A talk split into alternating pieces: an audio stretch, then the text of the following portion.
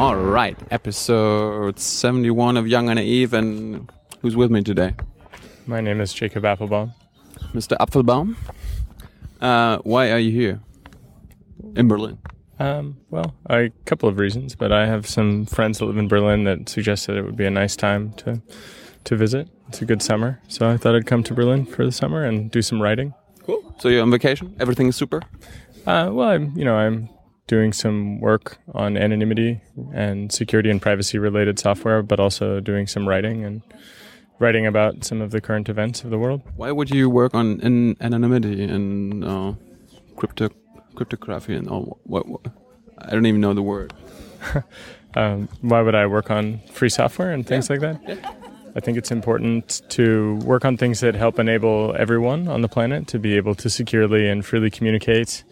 I'm working on a thing that helps you to set your clock securely, which is just like a really simple task, but I want it to be something that people are able to do securely without having problems, without having to worry about consequences of using other kinds of software that might have serious security problems or software monoculture, I guess. Isn't that the the um, uh, one of the things to do for the our government or our uh, our state to protect us? I mean, maybe in Germany, um, but I I tend to think that some of the best things can come from many places and not just from one place. And so, I suppose, for example, what I mean by that is that civil society produces lots of useful things, and the free software and open source software communities produce useful alternatives. Which is not to say that commercial businesses that have closed source software or you know governments that produce things that there's anything wrong with those things. But i'd like to make sure that there are alternatives. I'd like to make sure that we have the ability to study these systems to modify them to share our changes. These are important important things to do. And so is it the the role of the state? Well maybe. I mean i hear the bsi funds free software development which sounds really great.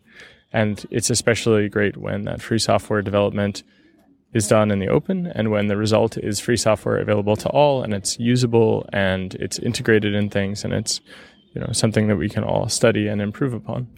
What's the difference between free and closed software? well free and open source software versus closed software is a really long discussion which is pretty boring for most people. But the short version of it is that it's free as in beer and it's free as in speech. So that is to say it's almost certainly available to you at no cost, although someone can sell it if they wish. But when you acquire this free and open source software, you have the source code as well as the actual program that you would run, which means that you can change this, you can study it, you can modify it, and other people, when it's freely licensed, in some cases are encouraged or required to share the changes that they make. This is uh, sort of like inside baseball licensing discussion. But um, this this idea of free and open source software is very different than say with closed source software where someone will give you a program and you're not allowed to look at it or you're allowed to look at it but it takes a great deal of skill because the actual source code that produces the program is not available. You're definitely not allowed to change it and you're certainly not supposed to share your changes. Now legally you can get away with many of these things but it's very impractical to do this and it's very difficult. Whereas with free and open source software usually the source code is available to you and it's encouraged, in fact, for you to make these modifications. So instead of being dependent on one company or a few companies to make these changes, communities can do it. So, So, so free is better. well, I think free and open source software allows for more to be done, but that does not necessarily mean it is better, right? I mean, there's an old quote from uh, a guy in San Francisco by the name of Jamie Zawinski says something along the lines of free software is only free if your time is worth nothing. And I mean, I think that is true. Some free software is very hard to use or it's not particularly pretty to look at. But this is sort of the cost of having software that you can look at and see does it betray my privacy? Um, does it do as it says? Um, they claim that it is secure. How do we know that it is secure? Or they claim that it is safe. What does safe mean? And to be able to study it is absolutely a critical part of understanding whether or not these pieces of software or these systems they live up to their claims. Apropos safe, um, I've heard a lot of, about Big Brother in the last couple of weeks. Could you could you explain to me what that means? Well, I mean, Big Brother is a reference to George Orwell, if that's what you mean. No, who's George Orwell? So George Orwell is a pretty famous British writer uh, from the 20th century. Um, cool. Go on. And uh, he he wrote a really great book called Homage to Catalonia. It's actually my favorite of all of his books, and that was about the Spanish anarchists fighting against the Franco-fascists. And he also wrote a number of other books. And one of his most famous books, of course, everyone knows, is 1984. Never heard of it. And another really famous one is called Animal Farm. Never heard of it. Mm. Well, so all three of these books deal with equality, and all three of these books deal with human society. But Homage to Catalonia is essentially a true story, mm-hmm. and it's the story of the anarchists versus the fascists in Spain. Whereas Animal Farm is, uh, you know, it's an allegory. It's told from the perspective of these animals living on a farm where they start off as equals and they sort of slowly but surely merge into different classes in society, the farm society. And in 1984, you have something that is quite similar, except they don't start off with equality. And it's not a really happy book, you could say.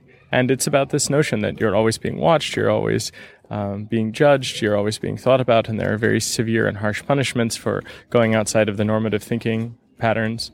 And so Orwell when he writes about these things, he writes about them rooted in his experiences. And he has really deep experiences having fought against the fascists and having been shot by the fascists in the, in the Spanish War, Spanish Civil War.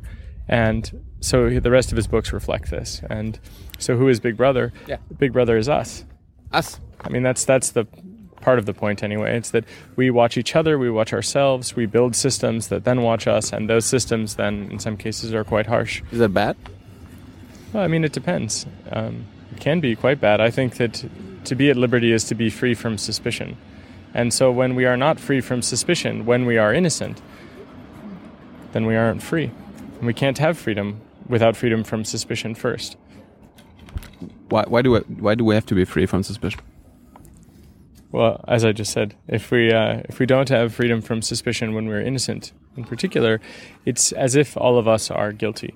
And for all of us to be guilty without any actual particularized suspicion creates a very different mental model for a person of Why? the world. Why?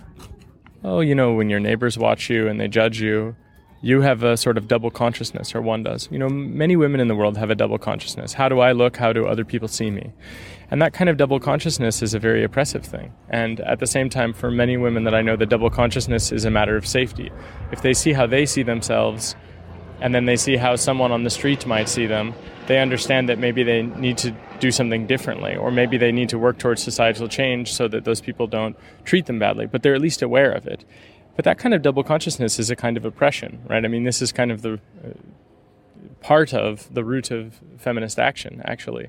And this notion of equality is very important. And so when we all have this double consciousness, it has the same oppressive outcome. And that isn't to say that only women should have it, because obviously that's not the case. No one should have this double consciousness and really have to be mindful of it. It should be the case that we should be free from these kinds of concerns. And suspicion is one of those concerns. So, how do I look? How do other people see me in the double consciousness? Is it's part of that, right? Okay. It's that it's that notion like, well, how would a police officer see me if they saw my phone cross paths with someone else? And how would they see me if they saw what I had been browsing on the web? And how would they see me if they know that I, I called this doctor who specializes in this particular kind of problem? Right? And what they would see from that would be very revealing. It would violate the very notion of what privacy is.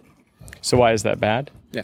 Well, it depends on whether or not agency and dignity, choice, if those things are important to have, then privacy is also an important thing to have. Then freedom from suspicion is also an important thing to have. So it's a it's a societal question, but it's also an individual question, which is best asked as do you wish to be able to be free? Do you wish to be able to be free from other people thinking they understand you by having seen some data about you? People can make the wrong decisions about you looking at things which are completely true you took a train here, you talked to this person, you saw these things, you participated in this, you went shopping at this store, you regularly buy this thing, but one day you bought something completely different. Okay. That, that tells a story about you, but it's not necessarily the true story. Sometimes it tells a completely different story because the person narrating with your data may not have your best interests in mind. Whose interest do they have in mind? It's not clear. It depends on who it is, right? If it's the state, in some cases, they reasonably or unreasonably have the interests of the people in the state in mind. If it's someone who's a Us, us or the people in the state? Who are you talking about there? depends on which state, and it depends on which state is judging you. I mean, in the case of Germany, I guess it would be whether or not the Americans are benevolent.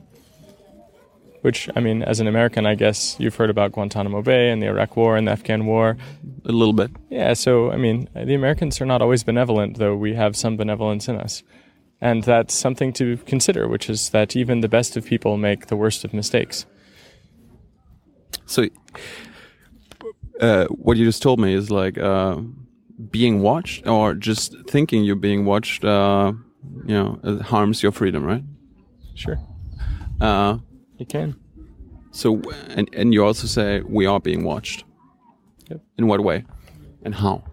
Well, there are a couple of different ways. I mean, this in Germany, I think it's Datenspeicher or something like that. Vorratsdatenspeicherung. Yeah, for example, this is a kind of watching, right? Oh, Imagine. how how how how how, how are they watching? Well, so we have to be very clear about what it means to watch because there are different kinds of watching, right? As the sign says behind us, the things that are in front of our eyes are the hardest to see. And so it's very easy to see for example that internet service providers and telephone companies they they say directly on the contracts or in the law that they record information about us. Why would they do that?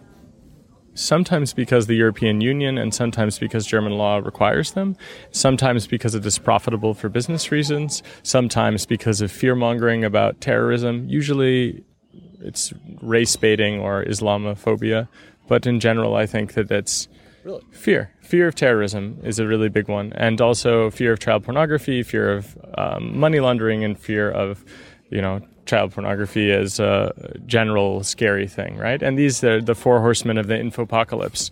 This idea that. Uh, you know, effectively, we have these like awful things in society, and because of those awful things, we must sacrifice our freedoms. And so, Of course, of course. right, of course. Because I mean, aren't you against uh, child pornography? Aren't- Aren't you against terrorism?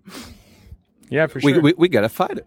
Yeah, absolutely. That's why you And- should stop supporting imperialist American wars, right? Because what is terror? What is terrorism? Terrorism is using violence for political ends. Mm-hmm. So what is war? War is terrorism by other means at a larger scale. So you're saying the drone wars are, or the uh, drone attacks are, are terrorist attacks? Absolutely. When you attack people in a sovereign nation with a flying robot to kill people, that's uh, that sounds like terrorism to me. Just like as if you were to commandeer someone else's flying machine and crash it into a building, that would be terrorism. And for people that are not in the military and doing these things, and who are not actually uh, fighting with these people in this battle, everyone else, that's us, caught in between. I would say that that's. Um, there's a difference between them for sure, but the difference is not necessarily in their methods. It's usually just in the scale. And I want no part of that. And I think that you don't, uh, to paraphrase Audre Lorde, you won't destroy the master's house using the master's tools. So if you want to stop people that are violent, using violence to stop it, you know, might work in that you might eventually kill every single one of those people, but that's maybe actually not going to work, and that all of the people that aren't yet violent will be become radicalized through it. I mean, you actually see that in response to some of these acts of terrorism in the United States. There are lots of people that sign up to be soldiers. So violence seems to beget more violence. I mean, that's kind of an old lesson for Christian Germany. I suppose that's not such a such a strange thing. Actually, it makes sense. But so, what does it mean to be watched? What it means to be watched is what it what it means to be watched is that you have different kinds of watching. You have watching with human eyes, and you have watching with machines that record things. Machines. That's right. So your cell phone, it records things around you as part of its operation. You've got one there. Yeah. How? Well, I mean, it's a sensor platform. It knows which way you're turning it. Now, is that recorded? Well, it depends if you have that German made Finfisher spyware crap on your telephone. You know, the stuff that some of the Länder install on criminals' telephones. You look like a journalist. You might be a criminal. And so. Probably. Yeah, absolutely. Right. I, I asked the, the U.S. ambassador like two months ago about FISA before the whole scandal broke, and it was like, okay, am I being potentially monitored by, by you guys? And he was like, no, no, relax, we play by the rules. And he assured me I was not, but apparently he lied. It's also possible he didn't know. I mean, a lot of people. Yeah. No. I mean, I do think, but I don't think he knew, and I'm I'm not actually sure that he would know, and it's hard to know for sure. Well, I mean, don't they have to know? I mean, the US, US ambassador, US president, uh, aren't they the forefront of uh, the politics of your country? I mean, a thing that starts off as a ten thousand word report probably becomes a single line on a, on another report on his desk, right? So does he know everything? You know, maybe he knows at a very high level, but you know, he's not a signals intelligence person, and I'm guessing the ambassador, unless he started off as a signals intelligence person, probably neither of them know the deep, deep details of that, and they probably don't actually know whether or not you are wiretapped. But I think it's safe to say that they would be aware about whether or not they could wiretap you, whether or not they accidentally, unwittingly wiretap you, I think is the phrase. Mm-hmm. And at the same time, I think they have many, many concerns. I mean, I try not to paint them as, you know, being the architects of these things or understanding them in total, just like I'm sure they don't understand everything about their own, art, you know, their agricultural policy or they don't know everything about their own environmental policy. I mean, when you have. America has an env- environmental policy? That would, that's news to me. Do they? Yeah, several. Several. Really? I'm sure. I'm sure of it. Yeah, I mean, it's not anything to write home about, that's for sure. Uh-huh. But I mean, I, I, think if we return to the question of being watched, I think yes. the thing to recognize is that it's very easy to imagine the horrors of someone steaming open every single letter. Well, in the United States. Who would do that? Well, I mean, in German history, I guess there have been different groups that have steamed letters in order to open them. And what I mean is, it's easy to imagine that. That's a thing which we have experienced in the 20th century in the United States in the 21st century, we actually seem to take photographs of the outside of all letters as it travels through the United States. That was in the New York Times a couple of weeks ago. The, the real letters, not emails, letters. That's right, the postal letters. So as to be able to trace mail. They take pictures. They take pictures of the outside of the envelopes. They may also open some of them, in some cases under order. And according to the New York Times, I believe what they said was that without a court order. So, like, a person in the post office can make the decision to open the letter to look inside it. What? Right, exactly. So that seems pretty crazy, right? So we can imagine that. Yeah. So likewise, what we could imagine is that it's not just letters. And in fact, we have the equivalent of those steaming machines for the internet.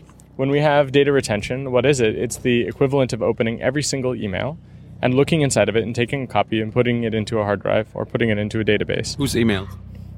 Well, when data retention exists, whatever data is going to be held in this data retention system, for example, who's been calling who, and uh, what you know amount of time the call lasted for that would go there. And that would be for everyone. It's like it's like a, like a data fridge where, where, where they open, open it up uh, unfreeze what they want to uh, get unfreezed and uh, take a look inside. Yeah for example the difference between the nsa's program and the german idea of data retention is that the german people have only themselves to blame whereas the americans can blame the nsa and say they did not know.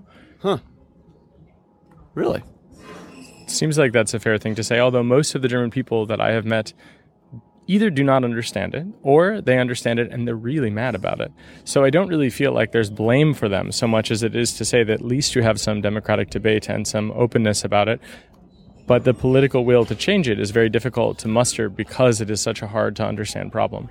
But phone calls being recorded, whether or not it's legitimate for the German government to do this, the irony is that because the German government wishes to be able to wiretap people, because they wish to be able to monitor people, and they have this whole legal system and this whole regime set up to be able to do that, they've left technically the ability for anyone to do that. And a machine doesn't understand, for example, whether or not there's a lawful German order, or it's a Chinese computer hacker, or it's the NSA. So by leaving everyone vulnerable on the hopes that maybe they'll wiretap someone someday, or maybe they'll do some recording of data every day. Mm-hmm. Everyone is vulnerable all of the time.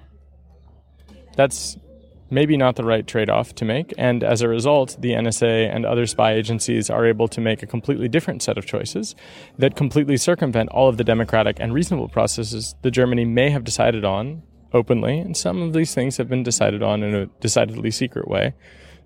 But for the most part, the key lesson here is that because we keep ourselves vulnerable to occasionally compromise someone's privacy, other more powerful entities can do whatever they want. You were talking about the NSA quite a lot. Uh, what does NSA mean? Well, NSA used to jokingly be no such agency, but it's the National Security Agency.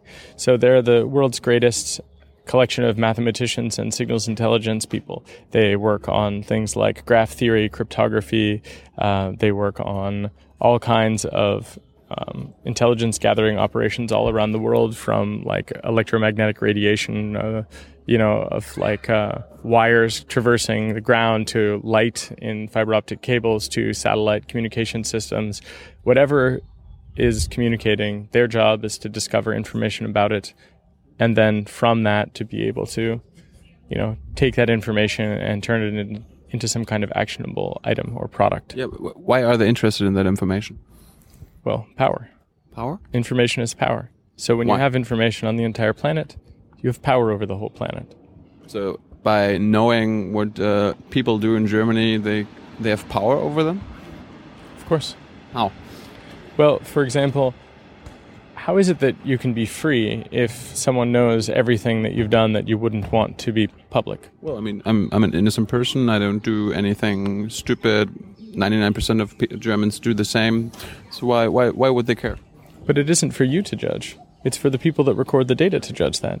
It's, of course, the case that if you have the opportunity to explain yourself, let's say in a court of law, mm-hmm. then of course you would be able to say, no, no, I just went to the grocery store. But you see, the thing is that, for example, in the Foreign Intelligence Surveillance Court, if you can even call it a court, the only people that get to go before the judge is the US government. There are no defendants. There are no people that adversarially argue one way or the other. Hmm. And so the question that I would ask is why is it that you think that you would be able to explain that you're innocent when there is no one there to advocate for your innocence? And what happens then when that information, it turns out, is used not to take you to a court, but instead is to take more drastic action? So, for example, these signature strikes with drones, the signature they refer to is not a human signing off on it, but rather that the pattern someone leaves behind has been determined to be the pattern of a dangerous person. So if you happen to buy a used cell phone because it's a great deal, you might pick up the phone of someone who is dangerous, make some calls, and if you're in Pakistan, Yemen, let's say some other places, Right. 70 countries in the world, there might be drones. And that's really quite a serious thing. But that's kind of outside of the realm for most Germans. So we can imagine some other things that could occur. For example, traveling inside of Europe. What happens when just accidentally some of the data matches you? This happened to a regular American fellow who, during the Spanish train bombings, he was accidentally picked as one of the people that was a suspect. So the US government did things like break into his house to take DNA samples. They went and broke into his computers. They did all these things in secret. They did it all under the undercover. And eventually he was able to sue them and to win. But basically, this came from the fact that there was one mistaken fingerprint found somewhere near the train in Spain that had been blown up. And as a result, his life was thrown into complete disarray, and his family's life was thrown into complete disarray. Because when they searched a database and found a thing that was closest to that fingerprint, the Americans went absolutely crazy in secret after him. And it was only because, as I understand the story, the Spanish didn't believe that it was him. It was only because of that that they really looked elsewhere for other evidence. And eventually he was exonerated, but not before he was already punished in a sense. So whether or not we think that will happen to us is not the question. The question is whether or not we think it is right for those things to happen to other people, to our neighbors, to our friends, to our family members, to people we care about. And if the answer is as long as it doesn't happen to oneself, well, that's not much of a society. That sounds like a, a, sort of nightmare where we really, if we were to only really care about ourselves directly, well, then we wouldn't, I think, have much in terms of a life worth living. I mean, that's a really awful way to look at the world. And so, what do regular people have to fear? They have to fear the fact that they will have to fear each other. They have to fear the fact that they switch from being innocent until proven guilty to being effectively guilty and guiltier, which is not a really great choice, in my opinion. They have to fear the fact that some of these governments do really awful things that are extra legal, whether it's extraordinary rendition and torture, whether it's drone strikes, whether it's secret entry into houses to take DNA and fingerprint samples, whether it's breaking into computers or wiretapping telephones, all of those things. But, but those but, are not the things we want to see in free and democratic societies. Right right? This is the Foucault, I think, would talk about this in the framework of moving from a disciplined society to a control society. So imagine one day you're a suspect, so all your credit cards stop working, all your telephones are wiretapped, everything you say on the phone is now used against you. Every word you say is scrutinized. It's it's it's looked at as if it's something completely different than it actually is. When you have a cute name for your girlfriend or your boyfriend, then what what happens? It looks like you're a spy using a code name, right? I mean, Germany has been in this place before. And so, what I hope is that Germany can help to lead the rest of the world without having to make the mistakes that Germany has made in the past. We don't need a world filled with spies. Mm-hmm. We don't, I think, want to have endless war. I don't think we want to have secret courts where you don't even have the right to defend yourself, prison camps where you never get a trial, right? That's what Camp Guantanamo Bay is. So, it's scary, it's scary stuff. And the flying robots seem very far away now. But how far away can they be when Germany has their own flying robots, right? Drones, like the one that nearly crashed into a passenger plane in Afghanistan, where they won't even add the anti collision sensors to those because they don't actually care about things they might collide with. Because where will they be flying? Obviously, places where it's nobody that matters to Germany. That's maybe not the world I want to live in. It's definitely not the world that I want to live in. So my parents now would say, "Well, we're never online. We don't. We don't. We hardly have an email address. So, like, uh, I mean, they actually go online like once a month. So they'd be saying like, "Well, we we don't care about this whole online surveillance because we are not online." Why would you? What would you tell them? Well, that's really easy. You don't have a choice in whether or not you're online. Your data is online. Oh. Well, for example, if you have a telephone they and do. You make they phone, do. And you make phone calls. How do you suppose the bills are generated?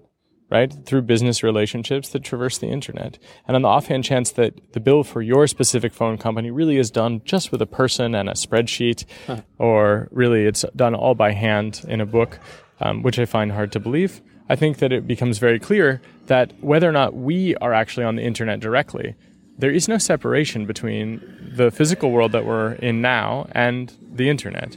When you are, for example, here, everyone around you has cell phones, right? Everyone nearby that makes a phone call, this data of the voice of, of the actual website traffic, these things, it's it's in proximity to you. And also, when you speak, you actually connect in a sense through that, right? So our data is constantly sort of spread out through different systems. And whether or not we have decided to actually go online, to browse the web, to type in something, that is just one very small piece of a much larger puzzle. Okay. Thanks. That's that's part one. All right. Uh, another episode with uh, Jakob Apfelbaum. Jacob Appelbaum. Jacob Appelbaum. Um, Jacob, I heard about this guy called uh, Edward Snowden lately. Uh, why, why is that guy important?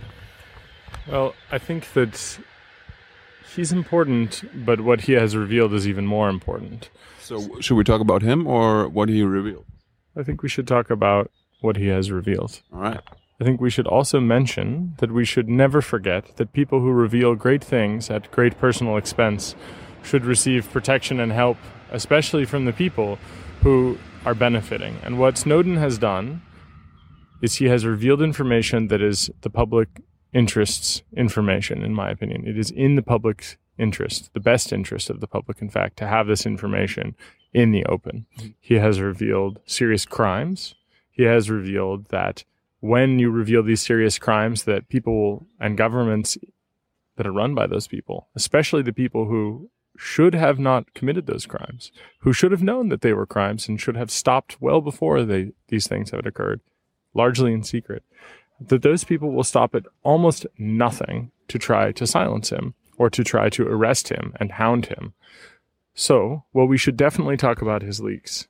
And we should definitely talk about his whistleblowing in the public interest. We should not forget about the fact that he himself needs help because right now he's stuck in an airport unable to really receive asylum from many countries.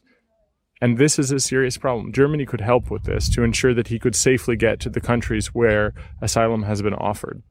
So, but we shouldn't talk so much about him. We should not forget about him, just as we shouldn't forget about Bradley Manning or Julian Assange or any of the other people throughout history, like Daniel Ellsberg, who revealed serious wrongdoings and serious wrongdoings which, when revealed to the public or in the public's interest. But at the same time, the story's not about them. But we just we shouldn't martyr them. This is the key thing. You, you mentioned Bradley Manning, Julian Assange, uh, Edward Snowden. Why do people call them traitors? Well, I think there's a lot of propaganda. We live in a time of immense propaganda, and the very few people that would dare to call them traitors would do so because they don't understand what has been revealed and they think that it is harmful when in fact there is no harm from any of these things. And so it's very easy to have a reactionary and fear based assumption of damage, but it's simply not the case. It's just not true. Well, who, who could be damaged by this uh, by this leak? I think in the case of Snowden, what we learn is that there are a number of people who are supposed to be acting in the interests of the people, that are supposed to be acting lawfully. And what we find is that that's simply not the case. It is not lawful to have a secret court that redefines basic words in the English language. Like what? The word relevant, for example, as revealed by the Wall Street Journal. The Foreign, Intel- uh, Foreign Intelligence Surveillance Court actually redefined the word relevant such that it does not mean anything that is a common understanding of the word relevant. So where relevant would suggest that you would be selective and you would think, is this piece of information relevant? Well, let's weigh it. Let's understand whether or not this is relevant. What they redefined it is to suggest that everything is always relevant all of the time. Of course. So the redefinition could basically be rephrased as, is it Well, it could be relevant at some point. yeah, yeah. So, but that's not what relevant means. Relevant is not a synonym for does it exist, right? And that's this is the kind of thing that when it happens in secret, it's absolutely shocking. To imagine that bulk interception of all communication systems is possible is not beyond comprehension. Everyone can imagine this. This is the stuff that people fear of communist China or of the GDR or, you know, really awful places. But what is shocking, even if it isn't surprising at the same time, is that it is also the case that these things are happening in secret. And Edward Snowden has revealed this. He has revealed that the Foreign Intelligence Surveillance Court or the FISA court, they have revealed nothing to the public. And Snowden has revealed that they have been getting companies like Verizon, for example, to do dragnet surveillance operations, to give all of the data about people calling, all of this information, which is very private data, every person's cell phone bill effectively handed over to the NSA in real time. He has revealed information that shows that the NSA is doing this for the entire world, in fact, for Brazil, for example. Um, in O Globo, it was recently published about a system called X XKeyscore, which is a targeting system. So that's a very that's a very scary thing. It means you take all this metadata, and then the NSA has essentially databases to simply dig through to be able to find things to to search for, and that's very scary stuff. What are they searching for? Well, I mean, it depends on which Terror, terrorists and terrorist phrases, or what? That's a very good question. We don't know the answer to We that. don't know that. Yeah, we, we, we, we can't know the answer to that because the- Can't. how how would you be allowed to know that? It's all secret. It's all a secret. So we can't have this debate because it's a one-sided debate.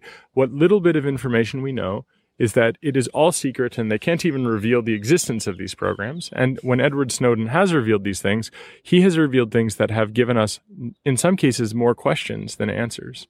And this is very scary because the things that we now have questions about are not whether or not it's happening. That's undeniable. Mm-hmm. No, the question is how is it legal, lawful, or proportional for the United States to spy on Germany? Germany is the most spied upon nation in Europe. Now, in theory, the Americans are benevolent, and I generally actually have a very high praise of the United States. I mean, I'm an American, and I'm proud of being from the United States. I'm from the Bear Republic of California, you know, so I'm from a very independent part of the United States, and I'm not, you know, anti-American by any means. But it's extremely scary to imagine that if you should happen to dissent against the current political administration, if you should think that torture is wrong, or force feeding in Guantanamo Bay is wrong, or that wars are wrong, maybe it is you that they search for. Maybe when they search for you, they find all of your friends. And what is scary is not that America is an awful place now. What is scary is that when you build these systems, the systems that Snowden has revealed, people who are very awful are drawn to those systems. And that is the scary thing, which is Oh, that the oh. next the next generation of people who don't have the same morality, who don't have the same ethics, who don't have the same concerns, they don't have the same historical perspective. When those people are drawn to these systems and they're jealous and they're envious and they are interested in your girlfriend or someone's boyfriend or someone's job or someone's academic career or someone's uh, economic espionage secrets, let's say, those things become very, very, very open to people with these systems. Mm-hmm. And that is not proportional. And it is certainly not legal. So for all of the legal wiretapping that may take place here, or so-called lawful interception in Germany, because people are left vulnerable, the NSA can simply spy on everyone all of the time. Outside of parliamentary oversight, outside of, well, it's not as if the sitting German government right now is doing very much in terms of that, right? When your foreign minister was just in the United States, I guess most of the oppositional parties were not very pleased with what he said, which was effectively nothing. Yeah. Um, but that's not the point. The point is that if he did say something, it would be irrelevant because it is not the German government that decides about the German people's data. It is the American government who decides because they have the data and they do whatever they want with it. I thought we're so, uh, sovereign, a sovereign nation. Well, it, you are a nation under surveillance, oh. and your nation uses surveillance data. Oh. But the point is, it's both. And the fact that it's both is actually what is so scary. If it was merely Germany doing it to itself, and it was always proportional, it was always under a court, that is, if the technical and the legal were exactly aligned, then it would be a different discussion. But it isn't. Okay. That's not what's happening. And so, what Snowden has revealed to the world is this kind of stuff. So, for example, he revealed that the British actually have what's called a full take system. That is, they get every single thing sent over the internet. But that includes when you call, for example, a telephone number for your health services, if they happen to have a call center in the United Kingdom Everything. everything. So three full days. Whatever you do on the internet, if it ever goes into the United Kingdom, or if it's ever routed through the United Kingdom on its way to another country, which happens, even if you visit websites you think might be in Germany, it's recorded. Really? 100% for three full days. And then the things that are in there that are interesting, they get stored forever. And the metadata, that is the data about things, that also appears to be stored forever. So this is what I mean by it seems to bring more questions than it does answers. And they're horrific questions because the questions that come to mind are, and what happens when someone wishes to find every Muslim or every Jew? Right? As a person with the last name of Appelbaum in Germany, I'm very sensitive to this notion that I want to choose when someone learns about my background and about my history. And I am robbed of that choice when these systems record everything about me, all of my associations, and someone else gets to ask the database and not me about my history, especially because there exists a concept. It's called the data doppelganger. And this is essentially the data shadow you leave behind. And the thing is that at some point it becomes more you than you. Someone looks at it and they say, oh, you're very radical politically, but you're not. You just happen to read very broadly across many different spectrums. You look at websites. So you're a reader. Oh yeah, it's like the Bill Hicks quote. What Right. you reading? Yeah. What are you reading about? Well, what are you reading for? What you reading for? I've never been asked what I'm reading for. I suppose for enjoyment. I suppose. Uh, yeah, exactly. But th- but this I'm, is I'm glad you know Bill Bill Hicks. yeah. Well, of course, right? I want to travel through space, right? And every human should be clothed and educated and and and fed, and uh, you know we could stop having wars, right? Yeah. I mean, that, Bill Hicks is great. I love him. I think it's too bad he died. Died too early. Um. Okay. So wh- wh- what's the problem here? Is the problem that we don't know about things? That it's all secret, or that the things are being done, or both? Well, it's there are a lot of problems, but there are lots of good things too. So, for example, it's certainly problematic that these things are done in secret because, in theory, some of these things are legitimate from the position of consent. That is, when it is democratic and consensual, it can be legitimate. But when it is secret, then it is not consensual because we cannot have a democracy without a well informed people. Therefore, it is clear that when it is secret, it is not as consensual as it would be would it be done in the open. My representatives in the United States cannot represent me when many of them, for example, are not even told about the existence of these programs, or they're told about them, but it's scoped in such a way that they don't understand it. That's a really serious problem. But it is certainly not consensual for Germany, because I've never met a single German that voted on any American legislation without also being an American citizen. So for every German that isn't an American citizen, it is not consensual and therefore it is not legitimate, and it is not proportional. So part of what Snowden has revealed to us is exactly that huge problem that there's a disconnect between what we believe is happening and what is possible, and what is actually taking place and why it is taking place and who it is doing it. These things are all very disconnected from just a couple of months ago. If we were to talk about total surveillance of the planet, three months ago, and I did, in fact, seven months ago in Berlin at the 29C3, I specifically said that General Alexander from the National Security Agency was a liar. And I said he was a liar because when he was questioned before Congress about whether or not the National Security Agency does exactly what we know Snowden has revealed, Right. he said no. He lied to Congress in front of Congress. Well, maybe he had a good reason. Yes, because he's a criminal.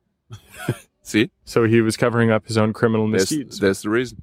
Right, with that kind of secrecy. But secrecy and privacy are not the same. We should be clear, right? Privacy is a question of autonomy.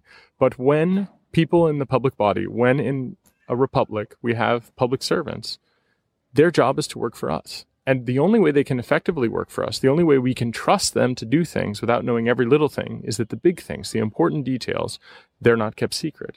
And so they remain, as I said, consensual. And when they're consensual, they are legitimate. So when they are secret and then they are not consensual, they're no longer legitimate. So Snowden has revealed to us that there is massive wiretapping. He has revealed to us that there is a bulk wiretapping that the planet has never seen. So much so that Stasi agents in Berlin have even joked about it, but some have seriously said, We wish that we had had this. Right? When Stasi Right. people say they wish they had had this, maybe there'd still be a GDR, I think was a phrase someone had repeated to me. I don't know if that was in the media, but um, I thought that was really one of the most awful things I had ever heard. Yeah. You know, when the fascists of yesterday talk about how they wish that they could have had these systems so they could still remain the fascists of today, that's not something that makes me comfortable, right? It suggests we're not learning from history. It suggests we're repeating it with better technology. So, So, so, so actually, like you were, you were mentioning Stasi, uh, what the Stasi was able to do was like uh, if they wanted to surveil somebody, they would actually target him or uh, target her or her, uh, her or him, and then uh, actually listen in on the call and all that, and uh, you know, yeah, absolutely. Uh, and Merkel, Merkel says, "Oh, you can't compare this to the Stasi." And it's true, right? Yeah, you absolutely can't compare this to the Stasi. It's much worse, It's it is both worse and better. And I'll tell you, worse and better. Yeah, so I'll give you an example. Okay. People really had a fear of the Stasi, and all of my friends from the East that tell me about what it was like, they, they tell me about this real fear. And they tell me about Zersetzung, right? And that's a really Zersetzung, the disintegration of the person that is part of the operational psychology of the Stasi. Well, the thing is that there exists in American history a thing called the counterintelligence programs, or COINTELPRO.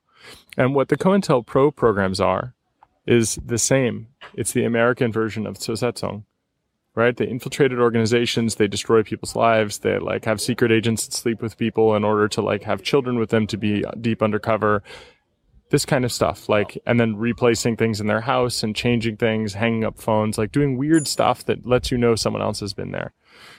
So it's it's better than the Stasi in the sense that very few people are experiencing that right now. But I myself, my friends and my family, they've experienced those types of things because we have been targeted by these systems. My family too, but back back in the day of the Stasi, Okay. we're from East Germany. Okay, so then the thing is that part of what was the Suicide plan was for you to look like you were crazy.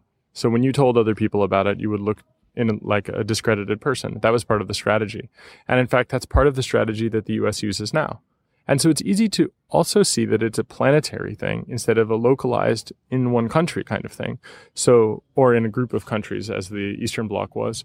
So the thing is that this surveillance data is used for drone strikes right? This is a really critical thing to understand because it is not comparable in the sense that when I checked last, the Stasi did not have drones that they deployed against other countries. So it's scary in the sense that it is both personal in that the Zersetzung threat is a realistic thing that is done. I've never been arrested in the United States, but I've been detained more than a dozen times at airports. I've had my property taken. I've had my email, my phones, all of these records seized under secret court order that I wasn't even allowed to know about. And it is not because I am a criminal. It is because, as a journalist, having worked with WikiLeaks, as a journalist, having worked with Der Spiegel, mm-hmm. as a as, as a journalist, I have worked on controversial topics, and so I have been targeted by this. Because you're dangerous. Well, because information and truth is dangerous. This is what we see with Snowden's leaks.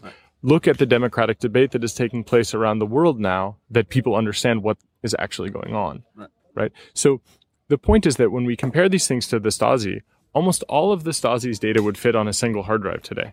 Whereas the NSA is building data centers in Utah, a so called massive data repository, one of, I think, at least three or four, which can store the internet metadata and information about the planet and all of the targeted subjects for over 100 years.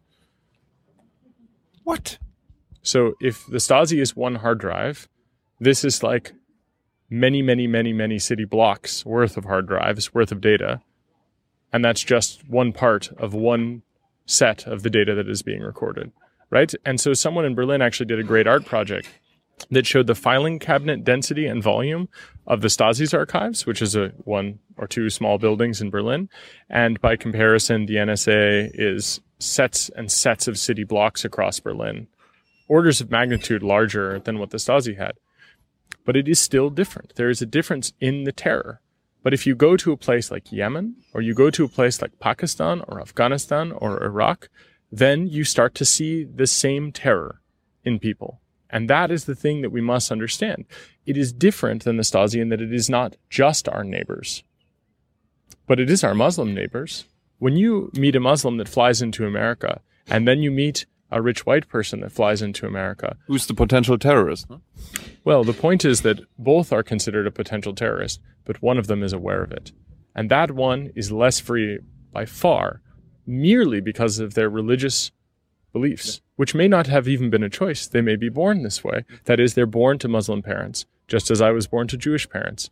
This is not my choice, but it is now, of course, a legacy that this system basically codifies and forces upon us. And it creates a kind of suspicion and it creates a kind of fear and a culture around this, right? When the United States has CIA agents in New York City working with the New York police, infiltrating intentionally the Muslim communities, this is a kind of Zersetzung where people no longer participate in the political life and they say this and they don't even want to give interviews with their names attached to it.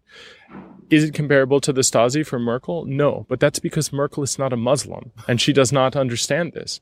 And that's okay because it does not have to be exactly one to one. We don't need jars with scent samples for dogs for it to be wrong. Right. But those exist too in the United States. So the question is not whether or not it is like the Stasi. The question is whether or not the result is horrible. And that is an unquestionable result, which we see now. And so what Snowden has shown us, Manning has shown us as well. Manning has shown us the data, it has been said. Well, Snowden has shown us the architecture. The result has always been open for us to see. And so now the important part is that we have the information to change these things. Fundamentally, we can make it so that Dragnet surveillance is worthless by using strong cryptography and mathematics. We can change the political ramifications in that we can say no to torture. We can say no to targeted assassinations. We can say no to drone strikes. Right. We can say no to Zersetzung like techniques of infiltration, secret police, intelligence agencies that are massively overfunded. But but how? I mean, uh, every freaking country in the world is affected by the surveillance by but not every country in the world is doing the same thing. Exactly. exactly. But, but, but more, more or less sounds like we need to have like a, a, a global solution for that. Maybe like uh, maybe human rights or something. yeah, menschenrechts. Yeah. I think that. Um, you know, in the 70s, there was a thing that was called the Church Committee. This is Senator Frank Church. And what he talked about was exactly this topic. We need to have truth and reconciliation. So it was about the American intelligence community. In fact, it also had to do with warrantless wiretapping, assassinations. It had to do with all kinds of things which were completely unthinkable to the public at the time. But as it just so happened, in some cases, exactly the unthinkable, what was you know, in most people's minds impossible was what was actually not only probable, but actually happening to people. So we need to have a global church committee of sorts, but I think the European Union needs to have a kind of truth and reconciliation about this as well. America is a great country and it has great people, but that does not mean that its government is always great or that its government's great people. Same here.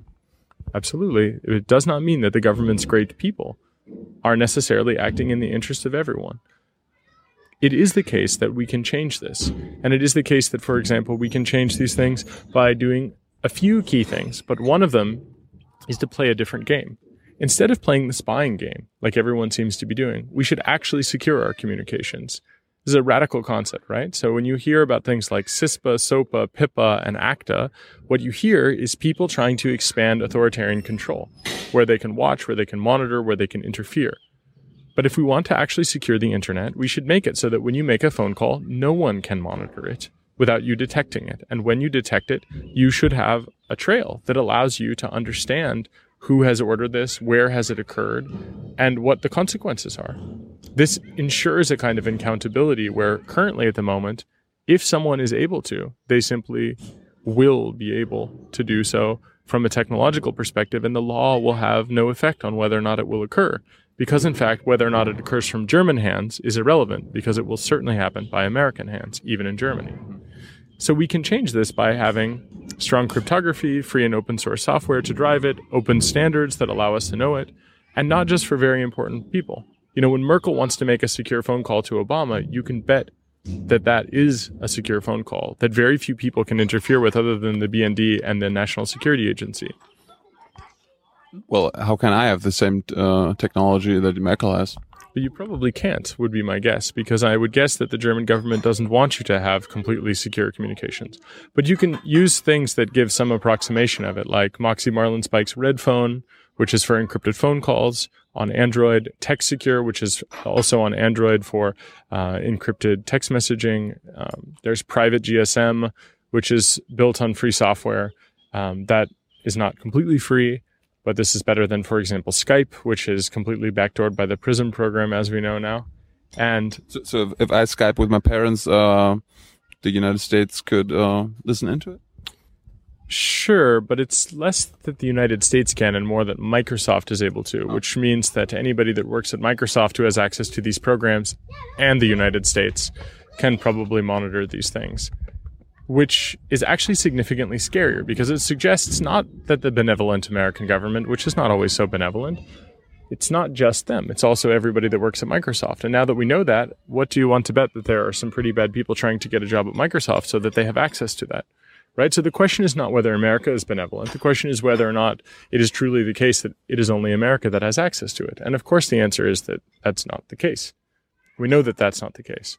So there are things you can do like using Tor, which is a project that I work on, which is an anonymity network, which allows you to circumvent censorship and surveillance. But it's not perfect. No things are perfect. There's no panacea to this, but we can get a lot closer to perfection, if you will, by seeing that we want law and technology to merge such that when the law says someone can't monitor you, cryptography ensures that that's the case. Assuming you've met the person, you can verify that this connection is secure. Many people believe this is how the system already works. But the reality is that that's not how the system works. You can test this. You know, if you have a phone and you plug it into the phone line when you're on the call and you pick it up and you hear your friends that are talking, you know that it's not secure. Right.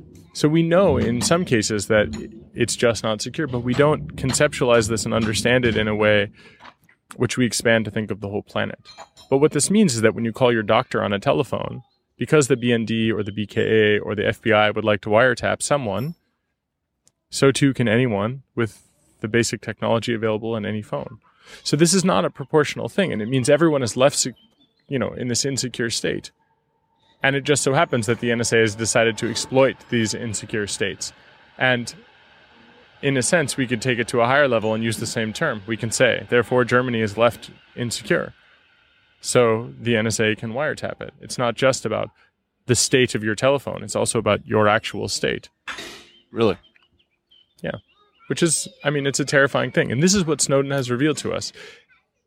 Many people will cynically say, well, we already knew this. Yes, but now we've confirmed it. Exactly. And we even know the code names for the programs. Exactly. And people will say, oh, yes, well, there's nothing to be done about it. All of the data is already out there. And of course, the point is that those people don't know what they're talking about. I mean, uh, especially when politicians say that, that's it's crazy, right? If, if they say there's nothing that can be done, I mean, that's why we voted them in. Well, I mean, it says to me that you have ineffective politicians if right. they say that. I mean, adults are talking here. If right. they don't know what to do, then it's time. To, it's time to invite people to do. Right. right. I mean, the reality of the situation is that there's there's a thing I like to call the rule of law fallacy, and that would be imagine for a moment that there's um, imagine that there's a law against dying of cancer. That's not a very effective law. There are limits to the rule of law. There are limits such that when someone makes a law about a thing, let's say that you're not allowed to die from cancer, you would still you'll still die because the reach of the law is just simply not total. Mm-hmm. And we have to acknowledge those limits. So likewise, when we say people are absolutely not going to have um, wiretapping capabilities unless it goes through a judge, if the technology doesn't change it, the law doesn't actually impact what's going to happen. Not really. And especially when there's this kind of like sad political state of affairs where politicians are a mix of not caring and a mix of not caring about the German people and their privacy. Well, maybe they are caring about themselves. Well, I think part of it is just that they don't understand, and the other part of it is they don't know what to do. And somewhere in between, there's the fear of repercussions of making changes that fundamentally actually would secure Germany. So, I mean, for me, this is a problem that I think is about economics more than about civil liberties at times. But how is it that competing nations will really be able to have honest economic discussions when you have so much spying going on? And the reality for the everyday German person is that how will this impact German industry? And the answer is it will impact German industry negatively in many cases whenever Germany and the United States are competing that doesn't really bode well, I think. And that means that workers will lose jobs. It means owners will lose factories. It means that regular people will, I think, have quite a hard time economically if and when there's even more scarcity than there is today. So this this is a really concerning thing. But when I talk about the rule of law fallacy, what I mean to suggest, the big picture is it's a little bit it's a little bit more than just talking about economic espionage. It's a little bit more than just talking about civil liberties. It's about acknowledging that there actually are unlike say with atomic weapons there really are things that we can do right? We can't really stop people from having atomic weapons no matter how many treaties no matter what. But it's a little bit like landmines and a little bit like atomic weapons. There are regulations that we can bring in that will change the, the state of play. And then there are technologies we can use to detect, you know, radioactive isotopes. There are things we can do to make sure that people don't use cluster bombs, that they don't plant landmines, right? And that there are, you know, punitive damages for people that would do those things. None of those things actually eradicate the whole of the problem, but they really do mitigate it. And it would be preposterous to hear a German politician saying there's nothing to be done about atomic weapons or landmines or cluster bombs. That's ridiculous. Again, adults are talking. When adults are talking, is it really the case that a reasonable, rational adult would suggest there's nothing to be done about these things? Like there's nothing to be done about torture? No, of course not. But just the same, technology is very, very difficult for people to understand. And people in some cases don't understand cryptography is a part of a solution, a planetary solution. When it's actually impossible for someone to wiretap your phone call to your friends, when your mother calls you or your father calls you on the telephone, and that's not wiretappable. We are moving towards a world where, where the bulk interception of all of humanity is not as valuable. Therefore, it is less likely to be the case that it will happen. But if it does happen, it will be less likely that value will be extracted from it. So when politicians say there's no solution, we have to push back and say, no, no, let's actually secure our communications. Let's secure our communications metadata. Right. Let's make sure that if you want to wiretap a terrorist, you use exceptional means through judicial process, not, for example, everyone being kept insecure so that anybody can do this. So, for example, in the case of the Staatstrojan, in, I believe it was in Bavaria, there is a police officer who. Staatstrojaner, yeah. yeah. The police officer used it against his daughter because what? he wanted to monitor his daughter. So tell me, how is that a good idea if it is also important that someday they can use this against a terrorist? Right? This is the kind of stuff that takes place right now in Germany. And just the other day, while I was on ZDF, I asked one of the intelligence coordinators and the interior minister of Bavaria about whether or not they break into people's houses, bug their telephones, break into their computers. And I think the phrase someone said the translation was something like, "Oh, we don't do that. Of course we do that." yeah. Right? Is that the world we want to live in? Really? Where like police officers' daughters get uh, multi-million dollar uh, special customized back doors so that they can monitor their children as they would monitor terrorists? No, that's not proportional. That's not reasonable. And it shows that because it is technically possible, a judge's order is not actually the difference between it happening and not happening. And because of Snowden, but also because of other whistleblowers, because of places like the Chaos Computer Club revealing this Staatstrojan, that, that actually tells us that there's this other world. And we should not tolerate, especially in, I think Germany should not tolerate in an election cycle, this kind of dialogue. I mean, it's just ridiculous. It's a preposterous thing to say there's nothing to be done. And in fact, Germany knows exactly what is to be done. It's election time, right? So when people say they don't want to talk about these things, kick them out. And when someone says it's not like the Stasi, but then they basically support drone operations that kill women and children, innocent people, people who don't even have a trial, who are killed because of a data trail, not because they even know their name. War crime. That's a war crime. Yeah. And when they shoot them twice, that's a so-called double tap. That's a war crime. And the surveillance data ties into those actions. There is a direct connection between them because the surveillance data is used for targeting and targeting is the first step in identification for murder, which is a war crime in this case, especially with double tap drone strikes. It's especially a war crime when it's women and children who are completely innocent in a sovereign nation being killed by another sovereign nation. And the thing is that the German people I think traditionally don't want anything to do with this, especially now. So when people don't want to talk about it openly, when they don't want to take a stand against these things, that tells you what the what their character is. And the fact that at the same time human rights and economics ties together, that I think is really fantastic because it means that even if you don't care about little Muslim children in Yemen or Pakistan, you might care about German jobs. Right. And for one, this this, you know, I mean, it ha- has happened many times before, but that they are unified is very important because it means we can talk about economics that are beneficial as well as human rights, and we can say that they're not in contradiction. Today, standing in support of either of those things is to stand for the other. And so we should see this. And the German people have the opportunity now, I think, to ask Merkel and other people reasonable questions that will show their true character about these topics, which range from spying on the German people and national sovereignty to political assassination and murder. Those are all completely unreasonable things to be engaged in, especially at planetary scale. Thanks. and We'll be back uh, with the, your questions in part three. All right, uh, the last part with Jacob Appelbaum, and uh, now he's off to. Oh no, he's about to answer some questions. We were actually going to bounce in the bouncy castle. Yeah, but uh, the the queue is too long now. Uh, I was already there once. It was pretty good. you, you looked happy. Yeah, it was a lot of fun. Yeah. Anyway, so now off to the questions. Um, Zaya. Nice, uh, nice screen there. That was good. Uh, we're gonna show that. Uh, Zaya wants to know: Does the NSA try to hack into Tor servers? Is it true that NSA holds on to encrypted info for longer than regular communi- communications? I mean, I'm it's a good question, right? I think that the NSA does a lot of offensive hacking, and we know that from Stuxnet, for example. And Stuxnet is where they actually interfered with physical processes in the real world using electronic techniques. So, using actual computer hacking techniques, signals uh, intelligence plus electronic warfare, so to speak. Some of that stuff is ages old, some of it is brand new variations on these old age things.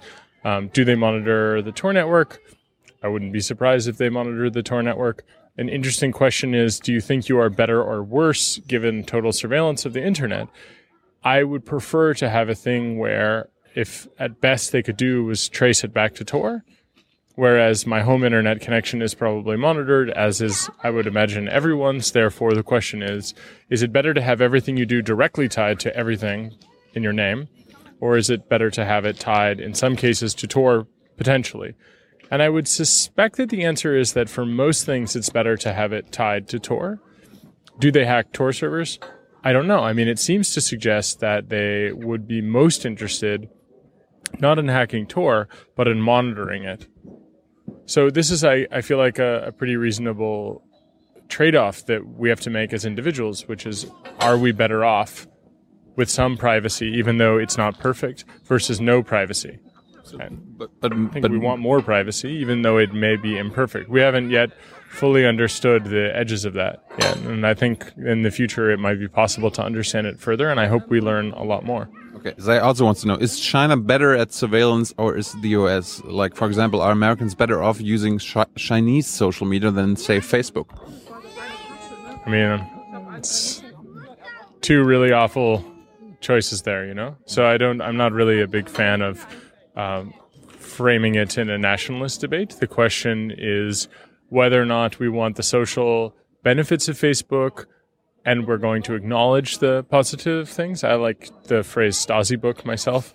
I mean, I don't actually think it's very socially healthy to report on your friends all the time and to take photos and upload them and to give it to the authorities or potentially to give it to the authorities. I think that's a really terrible, awful, awful thing to do. And so I don't participate in that.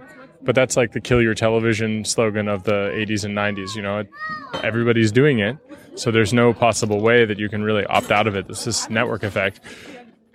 Are the Chinese better at surveillance? Well, I'll tell you, the Chinese are not better at keeping their surveillance a secret. That's for sure. They they're well known for it. But the joke is that their surveillance is hardly on par with what Edward Snowden has revealed. So which one is better? I mean, they're both awful, right? They're both awful and they both have different kinds of awful consequences. Surveillance from Americans results in drone strikes in some cases. Surveillance from the Chinese might result in a visit from the organ harvesting van. Who knows, right? I mean, I suppose it's just a mobile death van. They probably harvest the organs elsewhere. But both of those are really terrible. And I actually would like to see a world where neither of those things is the case. Exactly. Um, and just one more. A judge just granted Chevron access to the identities and IPs of activists that protest them. Will we see more of this in the future? Of course. This is a retroactive data policing, right? I mean, hello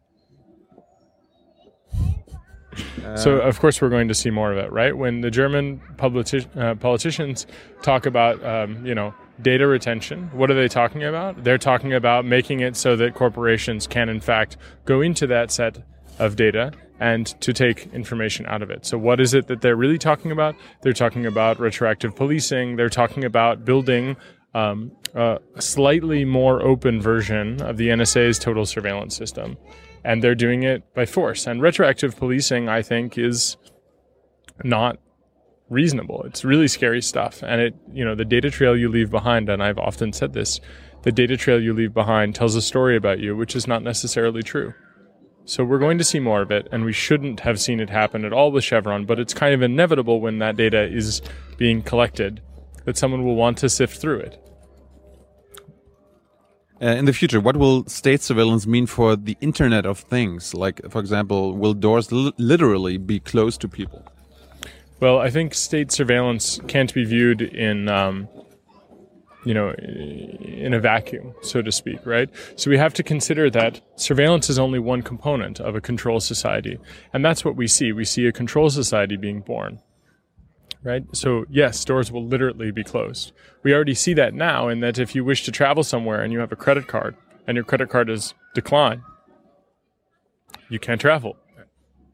Right? This is just the beginning of it though, because pretend you want to go somewhere and you want to be left alone. If your phone can be turned into a listening device, if the camera can be turned on, if its location can be identified, and all of those things are true, what have you done? Right? You have essentially had a policeman in your pocket the whole time. You just didn't know when it became a policeman against you. Uh, Rico wants to know uh, how can he explain to his parents that online surveillance is uh, a bad thing, like like in, a, in like in a short version. Get them first to understand that online surveillance is not limited to the internet, and then secondarily to ask them if they would feel that it was all right to have surveillance of the totality of their life if they are, of course, not happy with total surveillance of them, then that would be pretty obvious to connect at that point. But it's difficult because people believe, unfortunately, that there is a disconnection between the internet and the rest of the world. But the reality is that your credit card, it, those transactions, they go over the internet. Your phone, they go over the internet, or the telecommunications networks. That's really, that is what we're talking about. It's all things that connect to each other that are not even directly next to each other. But even those things that are directly next to each other those things pass through these surveillance systems.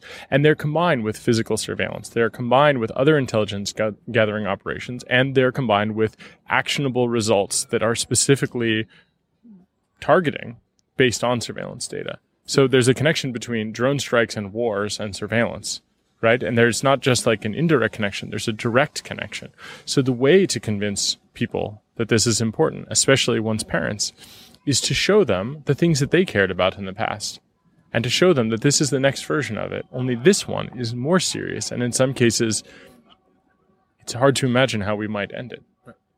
Um, how do you see the future of big data? Is it is it an opportunity or simply a risk for all of us? I see that there's good that can come from consensual amounts of data, large data. So if you consent willingly in, in an informed way, if you can be informed, then there's good things that can come from that. So there's the difference between sort of like myware and spyware. So like when people, you know, measure their own calories, when they measure their own intake and they share that stuff freely, or when they sequence their own genetic profile or something like this, that's a choice you make. When someone else makes it about you, it's it's that's when it is a dangerous thing. So what is the future of big data? The future of big data is the past. You know, look at the programs that we've seen with Deutsche Homag in the 20th century. That was the first big data program that ever existed, right? The census data of Germany. And where did that lead? Where did that lead for Holland? Where did it lead for France? The future of big data is more of that when awful people have access to it. So we must keep in mind that when the CIA is, or the NSA, or the FBI are able to get Facebook data and they use that in drone strikes, the future of big data is the ability to pull things out where people think they know what they're doing and then to do things unilaterally that cannot be appealed, in some cases, very terribly so. It's not only that, there are, there are good things that come from it too. But it isn't clear to me that without consent, it's something that is a reasonable thing. And so we have to be very careful by looking at history.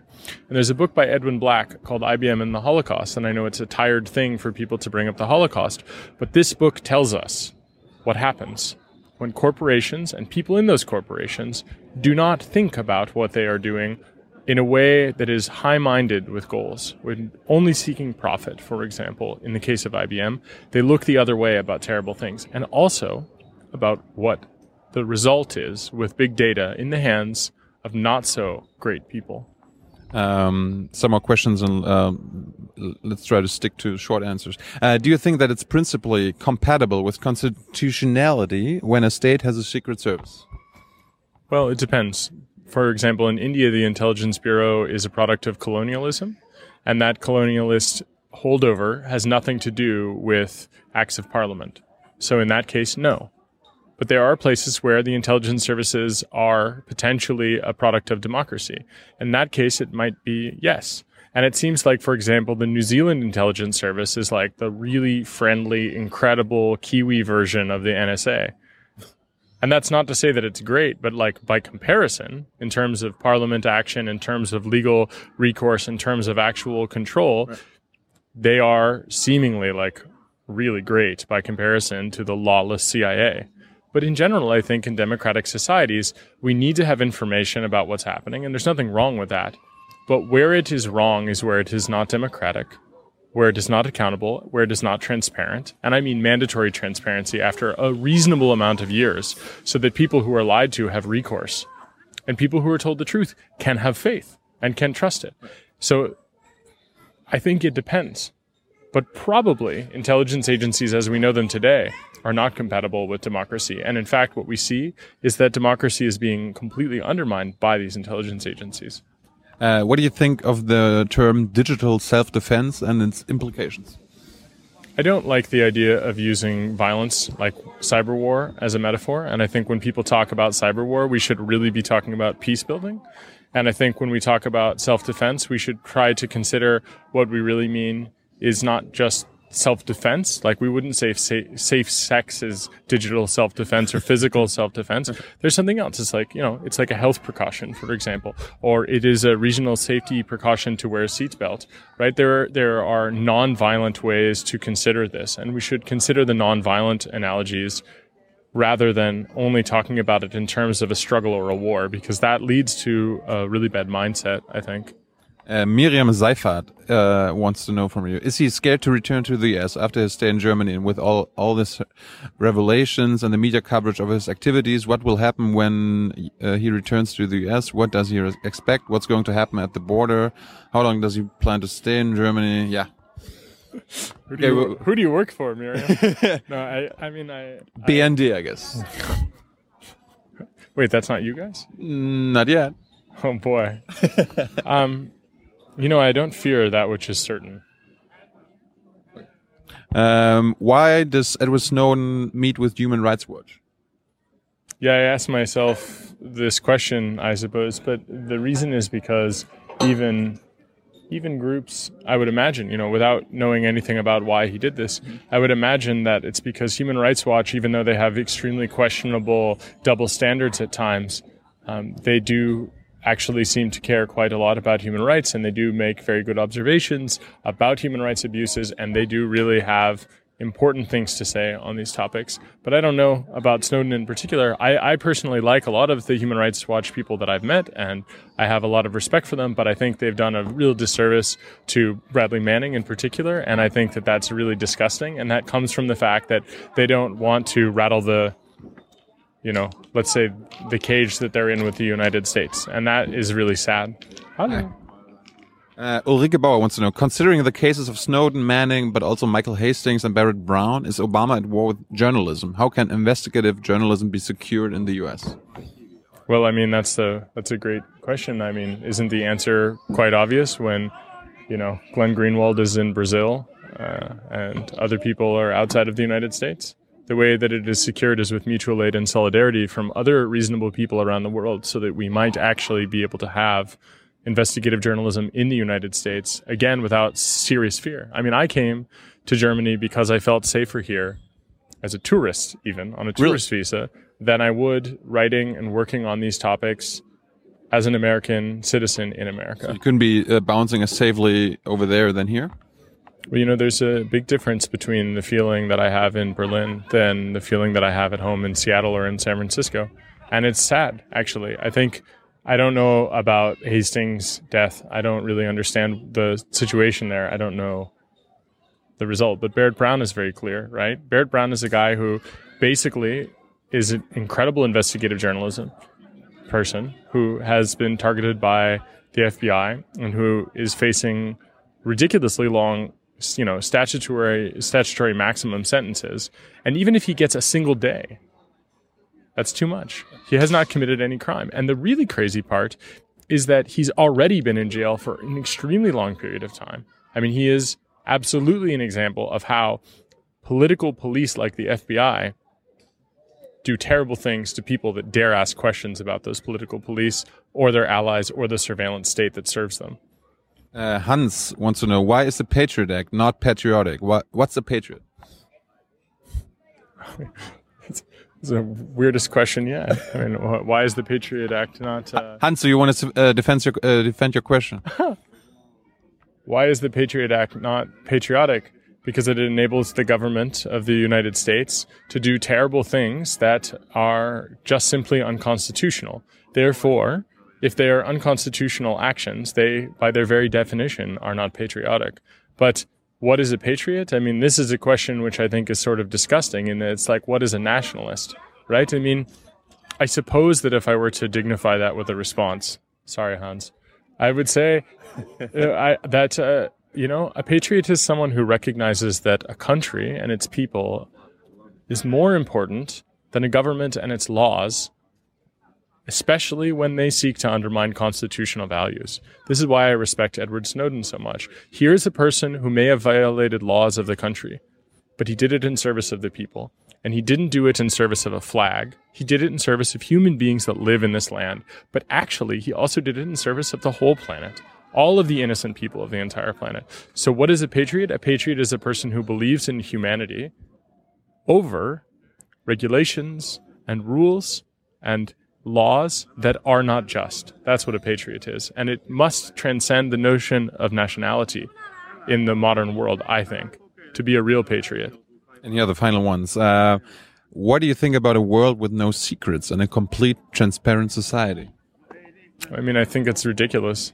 I mean, it's like saying, what do you think of a post privacy world? We're not post privilege. We'll never be post privacy in a meaningful, safe way. And, you know, transparency of institutions and personal privacy is not contradictory. In fact, it is how we have traditionally had liberty in the world. When we have transparency of institutions, it allows us to have accountability, it allows us to have redress, it allows us to have facts to understand these things, and it gives us the the correct asymmetric power relationship with power itself, right?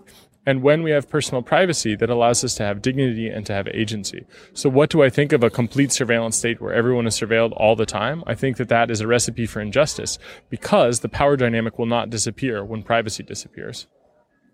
Mark Etzel wants to know, everyone is talking about the US and UK surveillance programs, which they use against their European partners. Is he aware of any activities from European countries against the US or between European partners? Does he, does he or Snowden have any information about that? I mean, I know what I read in Der Spiegel. Okay. Is there any bigger response about Prism and uh, and all that stuff in the U.S. and why and why not? I think there's a big I think there's a big response about it, but I think that the media in the United States is not particularly thoughtful and often believes directly whatever the government says. So the government says, "Oh, we're not breaking the law," and then they report it. And it's of course complete nonsense. And Snowden's leaks the way they were timed and the way they have been timed is really impressive because someone will say, oh, that didn't happen. And then the leak will come out that proves that they just lied to everyone, like they personally lied to everyone. And then it happens again and again and again. And so there is a big deal about that. And there is a lot of anger in the United States about it. But Germany is really leading the forefront of this debate across the whole planet. And I think that's directly tied to German history and education about that history and about perspective. Like when you say you're from the East and you experience the Stasi and you tell me, you know, that that's really scary stuff to see repeated basically, that to me is like that is one of the worst things I can imagine anyone saying anywhere. And very few people can say that other than the Germans right now. I think, especially credibly in the Americans' eyes. When Germans, who are mocked in America about having to show papers and so on, um, when those things occur in American media, a lot of critics in America kind of don't have a lot to say anymore because they used to mock Germany for not being free. But who is not free? When you go to a country and someone requests your papers, or a country in which there is the illusion of choice, where they don't need to request your papers because they already have them.